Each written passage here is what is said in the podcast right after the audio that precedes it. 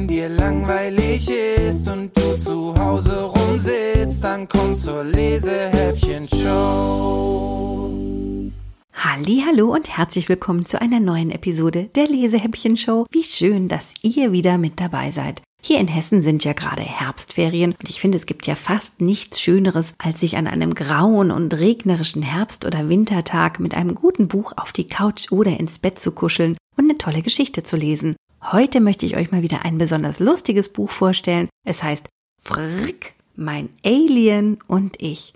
Und die Autorin, die das Buch geschrieben hat, ist heute mein Gast in der Lesehäppchen-Show. Herzlich willkommen, Nicole Röndix. Hallo Lena, ich freue mich, dass ich dabei sein darf. Liebe Nicole, du bist ja selber auch Mama von zwei Jungs. Was macht ihr denn so an regennassen Tagen, wenn das Wetter einfach zu schlecht ist, um vor die Tür zu gehen? Ehrlich gesagt hängen wir an solchen Tagen auch oft einfach auf dem Sofa rum und lesen, hören Hörspiele oder gucken zusammen Film. Aber klar, das kann man nicht den ganzen Tag machen und wenn wir uns dann mal aufgerappelt haben, dann backen wir uns zum Beispiel oft einen Kuchen oder wir spielen ein Spiel, ziemlich oft Kniffel bei uns oder Mau Mau. Und äh, wenn uns dann die Decke auf den Kopf fällt, dann ziehen wir auch einfach unsere Regensachen an und gehen einfach trotzdem raus.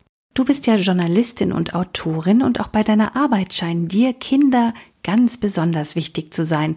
Was machst du denn genau? Ich schreibe tatsächlich seit vielen Jahren vor allem für Kinder. Als Journalistin zum Beispiel für die Kinderzeitschrift Geolino und für den Greenie. Das ist die Kinderbeilage vom Greenpeace Magazin. Ich hatte aber auch schon immer Lust, mal Sachen zu erzählen, die ich mir selber ausgedacht habe. Und deswegen schreibe ich auch schon lange Geschichten für die Radiosendung Ohrenbär und seit kurzem eben auch richtige Bücher wie Frirk.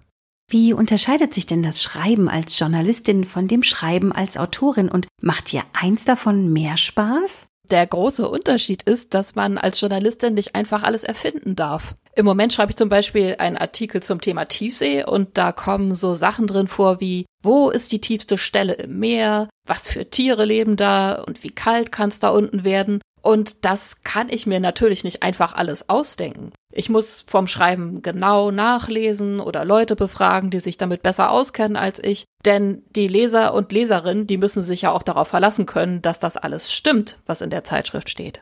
Wenn ich aber eine Geschichte schreibe wie Fröck, dann ist das ganz anders. In dem Buch kommt zum Beispiel ein Raumschiff vor, das mit Salpetersäure angetrieben wird. Und wenn da jemand kommt und sagt, das geht doch gar nicht, dann sag ich, Edge, in meiner Geschichte geht das aber wohl, denn da bestimme ich, was geht und was nicht. Und das ist das Schöne am Schriftsteller sein. Man darf sich eben einfach alles so ausdenken, wie man es gerne haben möchte. Jetzt halte ich gerade dein Buch Frrk in den Händen. Darin geht es um einen glibberigen Außerirdischen, der eine Bruchlandung auf der Erde hinlegt. Glaubst du eigentlich, dass es in den unendlichen Weiten des Universums tatsächlich andere Lebensformen gibt und dass vielleicht wirklich eines Tages ein UFO bei uns landen könnte? Ich glaube schon, dass es Außerirdische gibt. Und es wäre natürlich fantastisch, wenn die eines Tages hier landen würden. Naja, jedenfalls, wenn sie so nett sind wie Frirk. Allerdings glaube ich, dass nicht mal die allerklügsten Aliens Raumschiffe bauen können, mit denen man so schnell und so weit fliegen kann, dass sie es damit bis zur Erde schaffen. Das klappt wohl doch nur in Büchern und in Filmen. Ich habe das Buch meinem Sohn ja schon vorgelesen und er hatte wahnsinnig viel Spaß dabei. Das lag allerdings nicht nur an der witzigen Geschichte, sondern auch daran, dass ich mich so doof dabei angestellt habe, den Namen des Aliens und vor allem den Namen seines Heimatplaneten und der Galaxie, aus der er kommt, vorzulesen. Jetzt sag du doch bitte mal unseren Zuhörern, wie dein Außerirdischer und sein Heimatplanet heißt und aus welcher Galaxie er zu uns gekommen ist. Ich kicher ja immer noch darüber, dass jetzt lauter Eltern diese komischen Namen sagen müssen. Bloß weil ich das mal an meinem Küchentisch so hingetippt habe. Also, der Außerirdische heißt Frk, er kommt vom Planeten Tmilb und der ist in der Psk-Psk-Galaxie. Na, dann hoffe ich mal, dass ich das gleich ebenso gut hinbekomme wie du, liebe Nicole. Ich danke dir für deinen Besuch in der Lesehäppchen-Show und freue mich, dass du ein signiertes Exemplar von Frrk für einen unserer Hörer mitgebracht hast. Das Buch wird wie üblich in der Lesehäppchen-Show verlost, wenn ihr mir eine E-Mail an lena.lesehäppchen.de schreibt. Und da ich ja schon weiß, dass im kommenden Jahr der zweite Teil von Frrk rauskommen wird, hoffe ich, dass ich dich dann wieder hier begrüßen darf. Das wäre toll. Ich freue mich drauf. So, jetzt haben wir aber genug gequatscht und ich schnapp mir mal das Buch und schlage es für euch auf. Übrigens wollte ich euch noch kurz das Cover des Buchs beschreiben. Da ist Frück, der Außerirdische mit sechs kugelrunden Glubschaugen und wirklich lustigen Schneidezähnchen drauf. Der sieht so ein bisschen aus wie so ein Oktopus, also achtarmig in grün. Und mit seinem einen Tentakel hält er einen Jungen fest, der kopfüber von oben runter baumelt und dabei seine Kappe und sein Portemonnaie und sogar sein Handy verliert. Der Illustrator, der dieses Buch gestaltet hat, heißt Falk Holzapfel und sein Künstlername ist einfach nur Zapf. Jetzt aber genug gequatscht, jetzt kommt Kapitel 1. Unheimliche Begegnung der glibberigen Art. Die Sache mit Frück begann an einem nieseligen Mittwoch. Ich wartete gerade auf den Schulbus, als plötzlich ein eiförmiges Ding von der Größe eines VW Golf durch die Wolken brach und mit Karacho im Wald hinter Wittlers Scheune einschlug. Schon komisch, dass kein Mensch außer mir das Spektakel mitkriegte, aber da, wo wir wohnen, ist wenig los. Außer unserem Haus gibt es bloß ein paar Weiden, Kühe und den Hof vom alten Wittler. Meine Mutter war unterwegs, meine Schwester Lilly in der Kita und der Wittler ist stocktaub. Bis dahin war es ein ganz normaler Morgen gewesen. Ich war wie immer früh aufgestanden, weil wir so weit draußen wohnen, muss ich schon um Viertel nach sieben den Schulbus kriegen. Beim Frühstück hatte ich mich mit Lilly gestritten, weil sie darauf bestanden hatte, sämtliche Strophen des Prinzessin Pippi Fee-Lieds abzusingen und das auch noch mit vollem Mund. Lilly ist fünf und alles an ihr ist rosa, sogar ihre Schnürsenkel. Sie redet von nichts anderem als von Prinzessin Pippi-Fee. Und wenn sie mal still ist, dann bestimmt nur, weil sie gerade einem Prinzessin Pippi-Fee Hörspiel lauscht. Seit Monaten geht sie nicht mehr ohne ihre Feenflügel in die Kita. Eigentlich ist mir das total schnuppe. Nur leider hat sie die Flügel auch noch an, wenn sie mich nachmittags mit Mama von der Schule abholt. Und dann versucht sie auch noch, mich zur Begrüßung zu küssen. Nicht aus Geschwisterliebe, sondern aus purer Bosheit, weil sie genau weiß, dass die Jungs aus meiner Klasse zuschauen. Hey, guckt mal, Tom knutscht mit ner Fee, schreien sie dann. Man muss vorsichtig sein mit sowas. Wenn es zu oft vorkommt, verlieren die anderen den Respekt. Trotzdem lief es vor diesem verrückten Mittwoch gut für mich in meiner Klasse. Die meisten meiner Mitschüler fanden mich cool, sogar Jonas Höppner. Jonas ist super sportlich, ein Matheass und trägt Turnschuhe, die mindestens 50 Euro mehr kosten als meine. Letztes Jahr hat er mich noch Bauer genannt, weil meine Mutter einen Hof hat und das auch noch in einem Ort, der Kuhstedt heißt. Er hat sogar behauptet, ich würde nach Mist riechen. Zum Glück bin ich aber selber ziemlich sportlich. Außerdem kann ich ein paar gute Tricks auf dem Longboard. Was Jonas aber endgültig zum Schweigen gebracht hat, ich habe sämtliche Star Wars Filme gesehen. Er dagegen noch keinen einzigen. Seine Eltern sind Biologielehrer und lassen ihn immer nur Naturfilme gucken. Seit kurzem waren wir sogar richtig gute Freunde, Jonas und ich. Naja, jedenfalls gingen wir öfters zusammen Longboard fahren und in den Pausen hing ich jeden Tag mit ihm und seinen Kumpels ab. Die paar Schmatzer von Lilly reichten also nicht, um meinen guten Ruf zu versauen. Da hätte ich schon selber mit Feenflügeln ankommen müssen. Aber zurück zu dem Mittwochmorgen, an dem Frück auftauchte und mit einem Schlag mein ganzes Leben auf den Kopf stellte.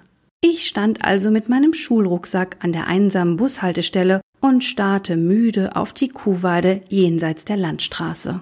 Die Luft war kühl und feucht und es roch nach Mist. Ein paar Vögel zwitscherten. Und plötzlich von einer Sekunde auf die anderen ging ein Wahnsinnsgetöse los. Erst blitzte und donnerte es wie bei einem Gewitter. Dann brach hoch über mir ein rundliches Ding aus den Wolken. Wild blinkend eierte es durch den grauen Himmel und sauste schließlich in einer steilen Abwärtskurve zu Boden. Kawum!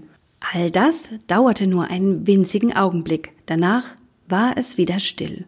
Die Vögel sangen, die Kühe muten, aus Wittlers Wäldchen stieg Rauch auf und mir klappte die Kinnlade runter. Ich habe meiner Mutter schon tausendmal gesagt, dass ich ein Handy brauche. In diesem Fall war es aber ein echtes Glück, dass ich keins hatte. Sonst hätte ich wahrscheinlich die Polizei oder die Feuerwehr angerufen, was für Frück vermutlich übel ausgegangen wäre. Aber so rannte ich einfach los dahin, wo es qualmte. Ich dachte, ein kleines Flugzeug wäre abgestürzt. Ich sprintete über die Weide zu dem Wäldchen, kämpfte mich zwischen Büschen und Bäumen durch und stand plötzlich vor dem qualmenden Ding. Es war oval und schillerte in allen Regenbogenfarben. Ein bisschen sah es aus wie ein riesiges, in Glanzpapier eingewickeltes Osterei. Fenster und Türen hatte es keine, ich konnte nirgends eine Öffnung entdecken. Eins war klar, ein Flugzeug war das mit Sicherheit nicht. Ich staunte noch, da fing das Ding auf einmal an, wie verrückt zu wackeln. Dabei produzierte es jede Menge weißen Qualm. Ich hustete und taumelte vor Schreck ein paar Schritte rückwärts. Das Ei sirrte und zischte. Dann öffnete sich in der Mitte plötzlich ein Spalt, wie bei einem Fahrstuhl. Heraus fiel grelles Licht. Geblendet hielt ich mir die Hände vor die Augen. Ich wollte weglaufen, aber aus irgendeinem Grund stand ich weiter wie angewurzelt da und plierte zwischen meinen Fingern in die gleißenden Strahlen. In der Öffnung erschien jetzt eine quallenartige Gestalt. Sie war grün und glänzte glibberig, lange, dünne Tentakeln hingen von ihr herab. Aus meinem Mund kam ein Schrei, der irgendwie nach Lilly klang, ein hohes, dünnes Quieken. Ich machte auf dem Absatz kehrt und rannte los. Viel zu spät natürlich, wie mir im selben Sekundenbruchteil klar wurde. Das Ding hatte mich hundertprozentig bemerkt, schließlich hatte ich direkt vor ihm gestanden. Panisch stolperte ich vorwärts. Von der Straße klang jetzt ein Motorengeräusch herüber. Der Schulbus. Hilfe! brüllte ich, aber da entfernte sich das Brummen auch schon wieder. Na klar, an der Haltestelle in Kuhstadt steigt außer mir nie jemand zu. Mitten im Lauf spürte ich, wie sich etwas wie ein Lasso um meinen Fußknöchel legte. Ein Fangarm schoss es mir durch den Kopf. Kreischend fiel ich der Länge nach ins Laub, während das Wesen weiter auf mich zuwabbelte. Ich brüllte und zappelte aus Leibeskräften, als das Glibberding sich über mich beugte. Was schreist du, Bub? Ich will dir nichts tun. Ich komm in Frieden, sozusagen. Abrupt verstummte ich und glotzte es groß an. Hä? Brachte ich heraus. Das Wesen starrte aus einem halben Dutzend Augen genauso verständnislos zurück. Wie bitte? schob ich mit Zitterstimme hinterher. Der Grüne wabbelte verwirrt. Ja, bin ich doch nicht in Deutschland. Seine Stimme klang ein bisschen, als würde jemand mit einem Strohhalm in Milch blubbern. Sie schien tief aus seinem schleimigen Leib zu kommen. Einen richtigen Mund hatte er jedenfalls nicht und scheinbar auch keine Nase. Doch, antwortete ich vorsichtig und schielte nach dem Tentakel, der immer noch mein Knöchel umklammerte. Aber du bist in Norddeutschland, nicht in Bayern. Es fühlte sich komisch an, das Wesen zu duzen, aber zu einem außerirdischen Sie zu sagen, wäre mir noch schräger vorgekommen. Denn mit einem Außerirdischen hatte ich es hier ja wohl eindeutig zu tun. Ja, fluchte der Schleimkloß. Er zog einen eckigen Kasten hervor, der wie eine zu groß geratene Fernbedienung aussah, und drückte eine Weile hektisch darauf herum. Verzeihung, mein Computer hat mir die falsche Sprachsoftware heruntergeladen, sagte er dann in perfektem Hochdeutsch. Ist es so besser? Ich nickte. Viel besser, aber äh, könntest du bitte meinen Fuß loslassen? Ich hab schon Ameisen laufen. Pardon, sagte er höflich und zog seinen Fangarm zurück. Ich seufzte erleichtert. Was immer das war, es schien nicht besonders bösartig zu sein. Der Grüne hielt mir einen seiner vielen Arme unter die Nase. Gestatten? Äh, wie bitte? fragte ich schon wieder, während ich mich aufrappelte und mir das Laub von der Jacke klopfte. Frrk, machte er noch einmal. Was soll das heißen, Frrk? Das ist mein Name, erklärte er geduldig. Ich heiße Frrk. Ach so, das klingt ein bisschen seltsam für mich, wie ein kaputtes Radio oder so. Wir Leute von der Erde, also wir Menschen, haben ganz andere Namen. Ich heiße zum Beispiel Tom. Tom, wiederholte Fröck. Das klingt wie etwas Großes, das zu Boden fällt. Immer noch hielt er mir den Arm vors Gesicht und ich begriff, dass er von mir erwartete, ihn zu schütteln. Ich überwand mich und packte zu. Sein Tentakel war klebrig, aber überraschend warm.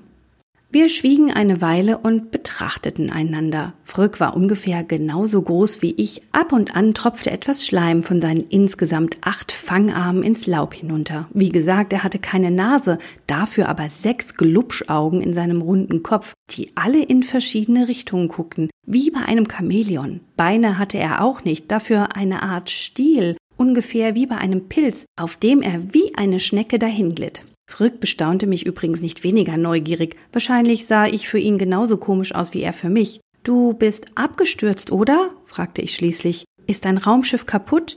Frück nickte. Ja, es ist kaputt, antwortete er sachlich. Der Gamma-Kompensator ist ausgelaufen. Kannst du's reparieren? fragte ich. Frück nickte noch einmal. Ja, ich brauche Salpetersäure für den Gamma-Kompensator. Hast du Salpetersäure? Ich blies die Backen auf und zog die Schultern hoch. Pff, tut mir leid, Salpetersäure gehört nicht zu den Sachen, die ich ständig mit mir rumschleppe.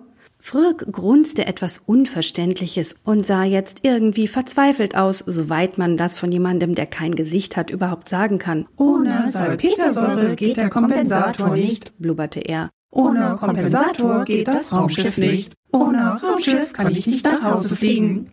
Eigentlich wollte ich ihn unbedingt fragen, wo dieses Zuhause war und ob da alle grün und wabbelig aussahen und so seltsame Namen hatten, aber plötzlich hörte ich nicht weit hinten einen Hund bellen und bekam einen Schreck. Was, wenn doch jemand mitgekriegt hatte, wie Frück in den Wald gekracht war? Ich hatte mal einen Film gesehen, in dem gemeine Wissenschaftler einen Außerirdischen in ein Labor sperrten und mit Experimenten quälten. Das konnte ich auf keinen Fall zulassen. Schließlich hatte ich Frück gefunden und war gewissermaßen für ihn verantwortlich. Ähm, vielleicht kann ich dir doch helfen, sagte ich schnell. Aber erstmal müssen wir hier dringend abhauen. Am besten du kommst mit zu mir nach Hause.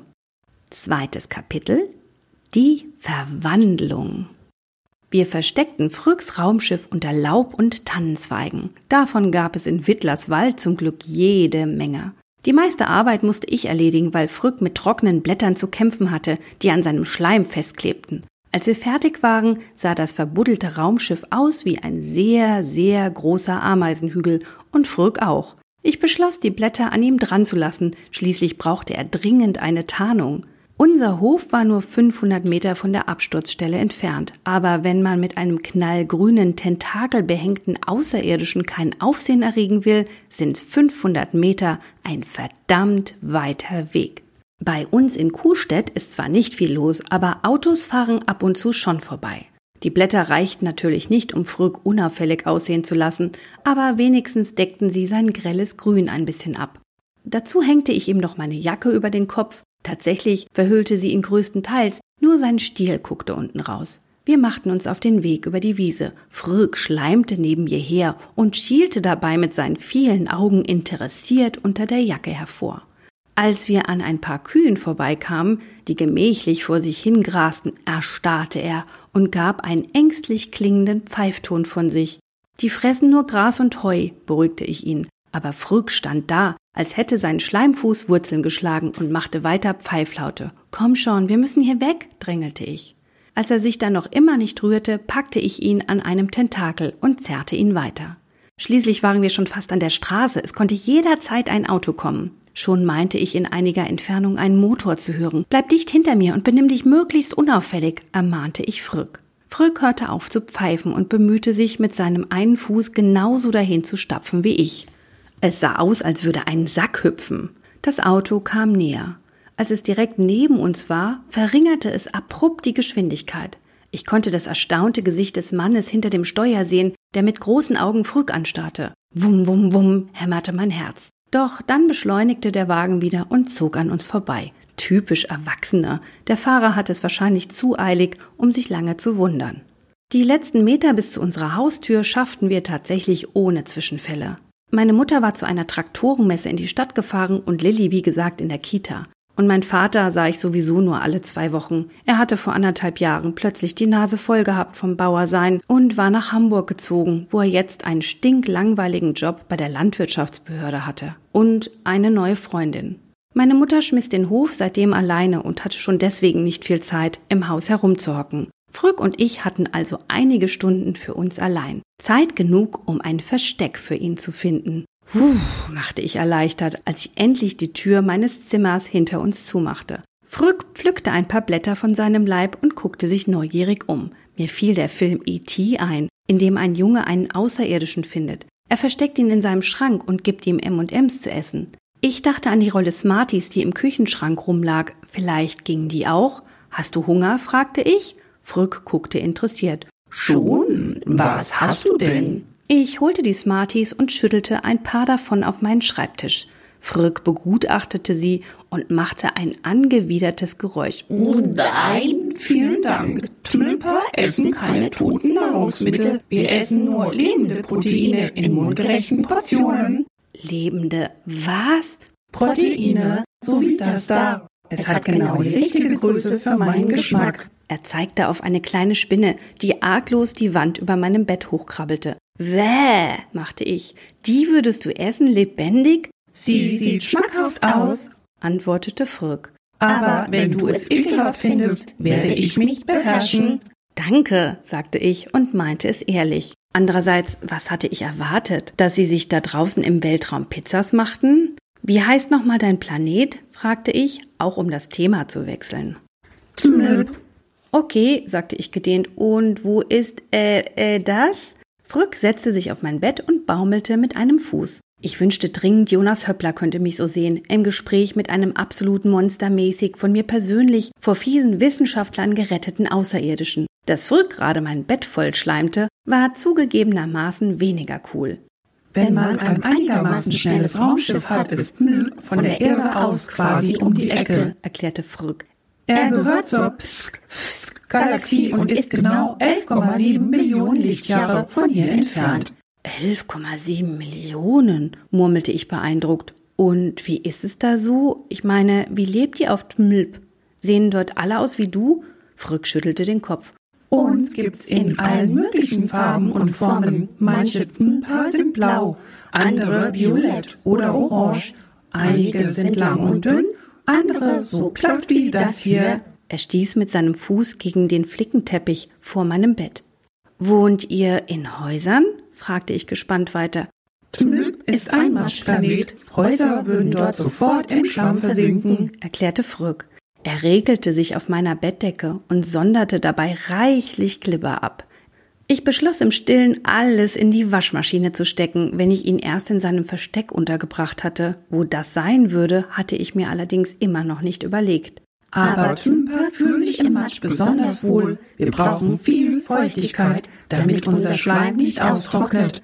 Und was machst du hier auf der Erde? fragte ich weiter. Willst du uns erforschen? Erforschen? Wieso? fragte Frück erstaunt. Na, weil wir doch bestimmt total spannend für euch sind. Frück machte eine wegwerfende Bewegung mit einem seiner Tentakel. Menschen sind eine langweilige Rasse. Außer vor Computern und Fernsehern zu sitzen, macht ja nicht viel. Hm, ach so, murmelte ich. Ich war schon ein bisschen beleidigt, dass er sich so wenig für uns interessierte. Frück schien das zu bemerken, denn er fuhr schnell fort. Dafür ist euer Planet sehr hübsch. Er könnte für meinen Geschmack etwas matschiger sein, aber farblich finde ich ihn sehr gelungen. Das Blau, das viele Grün.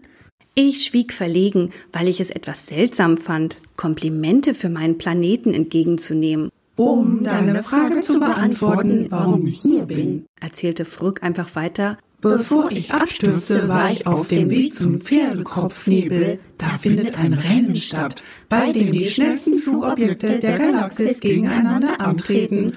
Und mein Raumschiff ist eines der schnellsten überhaupt, musst du wissen. Ich habe es selbst entwickelt.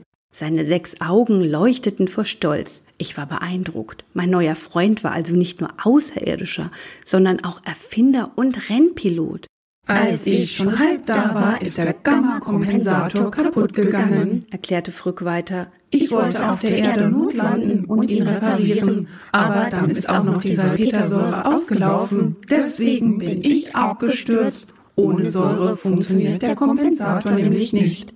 Frück schwieg bedrückt und machte wieder seinen ängstlichen Pfeiflaut, wie vorhin bei den Kühen. Dann guckte er mich groß an und sagte, Ich brauche dringend Salpetersäure, sonst komme ich hier nie wieder weg. Kannst du mir helfen, Tom?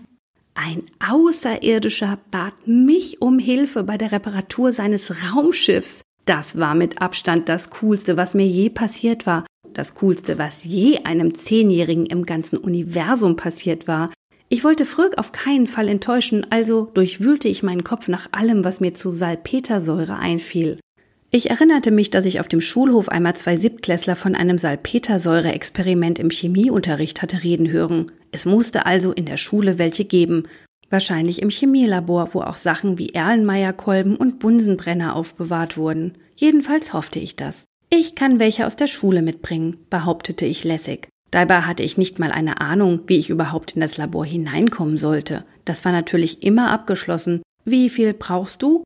Vier bis fünf Liter würden reichen. antwortete Frück. Vier bis fünf Liter? Ich hatte an ein kleines Fläschchen gedacht, das ich unbemerkt in meinem Schulrucksack rausschmuggeln könnte. Wie soll ich denn fünf Liter Säure aus der Schule schleppen, ohne dass es jemand merkt? Ich begleite dich und helfe dir tragen, bot Frück großzügig an. Wohl kaum, murmelte ich. Wir hatten es gerade mal in mein Kinderzimmer geschafft, ohne von der Polizei, der NASA oder sonst wem geschnappt zu werden. Frück heimlich in die Schule zu schmuggeln, unmöglich. Obwohl ich mir andererseits brennend wünschte, dass Jonas und die anderen aus meiner Klasse von meiner neuen Rolle erfuhren, Freund und Beschützer eines Schleimmonsters aus dem Weltall. Triumphierend zog Frück seinen schwarzen Fernbedienungskasten hervor. Überhaupt kein Problem, sagte er. Mein Bordcomputer verfügt über ein Tarnprogramm, das sich mit diesem Gerät hier aktivieren lässt. Es kann meinen Körper bis zu 48 Stunden lang in jeden beliebigen anderen Körper transformieren. Ich werde mich selbst umwandeln in so einen wie dich, damit ich in deiner Schule niemandem auffalle. Das funktioniert? staunte ich. Frück nickte. Na klar, ich muss es sorgfältig programmieren, aber dann sehe ich genauso aus wie du allerdings nur für 48 Stunden. Danach wird die Tarnung aufgehoben. Äh, aber das geht doch nicht, rief ich. Wenn du so aussiehst wie ich, wundern sich doch auch alle. Nur eineige Zwillinge sehen absolut gleich aus und ich habe noch nicht mal einen Bruder. Ihr unterscheidet euch voneinander? fragte Fröck ungläubig. Interessant, das war mir nicht klar. Für mich sieht ein Mensch genauso aus wie der andere. Er glitt zu meinem Schreibtisch hinüber und betrachtete das Foto, das dort stand. Ist das nicht du? erkundigte er sich. Ich lachte. Natürlich nicht. Das ist meine Uroma Gerlinde. Frück blubberte gedankenvoll in sich hinein. Ich könnte mich in deine Uroma Gerlinde transformieren, schlug er vor. Uroma Gerlinde ist vor drei Jahren gestorben, antwortete ich. Wenn die plötzlich in der Schule rumspukt, fallen doch alle in Ohnmacht. Hör zu, Frück. Das klappt höchstens, wenn du dich in ein anderes Kind verwandelst. In der Schule laufen hunderte Kinder rum. Da wird sich keiner über noch eins wundern. In meinem Kopf entwickelte sich bereits ein Plan. Wenn Frück sich in ein Kind transformierte, brauchte ich ihn noch nicht einmal vor meiner Mutter zu verstecken. Ich würde einfach sagen, dass er ein Schulfreund war, der bei mir übernachten wollte. In der Schule konnte ich ihn als mein Cousin ausgeben und fragen, ob er für einen Tag bei uns im Unterricht mitmachen durfte. Das hatte Lina Becker neulich mit ihrer Freundin aus Österreich auch so gemacht. Nach der letzten Stunde würden wir uns dann verstecken und in der Schule einschließen lassen und endlich zum Chemielabor schleichen. Irgendwie würde Fröck die Tür schon aufkriegen. Immerhin war er von Beruf Raumschiffkonstrukteur. Ist gut, dann verwandle ich mich in ein anderes Kind, sagte Frück. Aber ich brauche ein Bild von einem Kind, sonst funktioniert der Transformationsprozess nicht. Ich überlegte kurz und lief ins Wohnzimmer. Auf dem Couchtisch lag der Katalog, aus dem meine Mutter immer Hosen und T-Shirts für mich bestellte. Ich blätterte durch die Seiten voller sportlicher, grinsender Jungs. Wenn Frück sich in so einen verwandelte, würde es morgen sicher keine Probleme geben. Zurück in meinem Zimmer drückte ich Frück den Katalog in die Hand. Such dir einen aus, sagte ich. Okay, sagte er.